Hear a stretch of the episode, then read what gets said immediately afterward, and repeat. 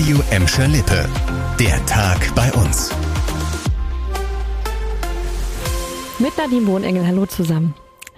Ab morgen müssen wir uns auf neue Corona-Regeln in Gladbeck und Gelsenkirchen einstellen. Die bundesweit einheitliche Notbremse soll ab morgen ziehen. Dann gilt in allen Städten mit einem Inzidenzwert von über 100 an drei aufeinanderfolgenden Tagen eine Ausgangssperre. Zwischen 22 und 5 Uhr dürfen wir nicht mehr draußen unterwegs sein, außer wir müssen zur Arbeit, zum Arzt oder haben einen anderen triftigen Grund. Alleine spazieren gehen oder joggen dürfen wir sogar noch ein bisschen länger. Das ist bis Mitternacht erlaubt. Auch die Regeln für den Einzelhandel werden verschärft verschärft. Ab einer Inzidenz von 165 dürfen Geschäfte kein Terminshopping mit negativem Test mehr anbieten. Damit bleibt den Läden in Gladbeck und Gelsenkirchen ab morgen nur noch Click and Collect.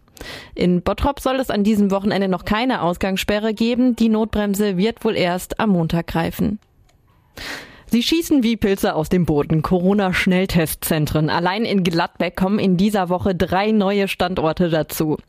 Heute hat ein neues Drive-In-Testzentrum am Wasserschloss Wittringen eröffnet. Auf dem Parkplatz vor dem Schloss können bis zu 1000 Menschen am Tag getestet werden. Dafür müsst ihr euch vorher im Internet registrieren und könnt dann ohne Termin zum Test fahren. Bei Erwachsenen wird ein Rachenabstrich genommen. Kinder dürfen die Zunge rausstrecken. Hier gibt es den Zungenabstrich. Gestern hat schon ein Testzentrum in der Gladbecker Innenstadt eröffnet. Am Dienstag ein Drive-In-Angebot auf dem Festplatz an der Horster Straße. Eine Übersicht aller Testmöglichkeiten bei uns findet ihr auf radioemschalippe.de. Nach den Fanattacken steht Schalke noch ordentlich unter Schock. Die Spieler sollen jetzt selbst entscheiden dürfen, ob sie in den verbleibenden vier Partien nochmal auflaufen. Die nächste Partie der Königsblauen steht wegen der Pokalhalbfinals erst am 8. Mai in Hoffenheim an. Einen Antrag auf Personenschutz soll Schalke aber nicht gestellt haben.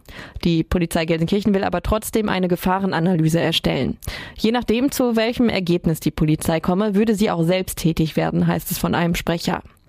In der Nacht auf Mittwoch hatten bis zu 600 Schalke-Anhänger an der Arena den Mannschaftsbus empfangen, als er vom Abstiegsspiel in Bielefeld kam. Einige Beteiligte sollen Spieler und Betreuer massiv angegriffen haben. Bottropper wollen dafür sorgen, dass die Innenstadt trotz der Corona-Krise lebendig bleibt. Mehrere Ideen können demnächst mit Hilfe einer Finanzspritze der Stadt umgesetzt werden. Auf dem Platz zwischen Bio-Supermarkt und Volksbank soll es im Sommer eine Außenterrasse mit Gastronomie und Kultur geben. An der Cyriakuskirche ist ein kleines Open-Air-Kino geplant. Die Stadt Bottrop stellt pro Jahr 50.000 Euro für Projekte zur Verfügung, die die City attraktiver machen sollen. Wer auch eine Idee hat, kann sich jederzeit bei der Wirtschaftsförderung melden. Das war der Tag bei uns im Radio und als Podcast. Aktuelle Nachrichten für Gladbeck, Bottrop und Gelsenkirchen findet ihr jederzeit auf radioemschalippe.de und in unserer App.